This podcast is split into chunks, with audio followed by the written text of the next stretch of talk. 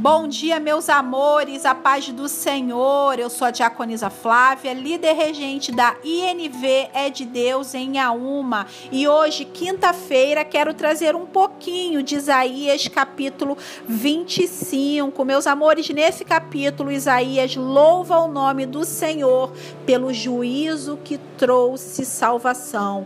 Isso mesmo, meus amores, juízo traz arrependimento e nos leva à salvação. Versículo 1, Isaías diz: Ó Senhor, eu quero louvá-lo e honrar o teu nome, porque o Senhor é o meu Deus. Quantas coisas maravilhosas o Senhor fez conforme os seus planos eternos e verdadeiros. Versículo 2: juízo. Belos palácios foram destruídos. Versículo 3: arrependimento. Por isso, nações poderosas respeitarão o Senhor.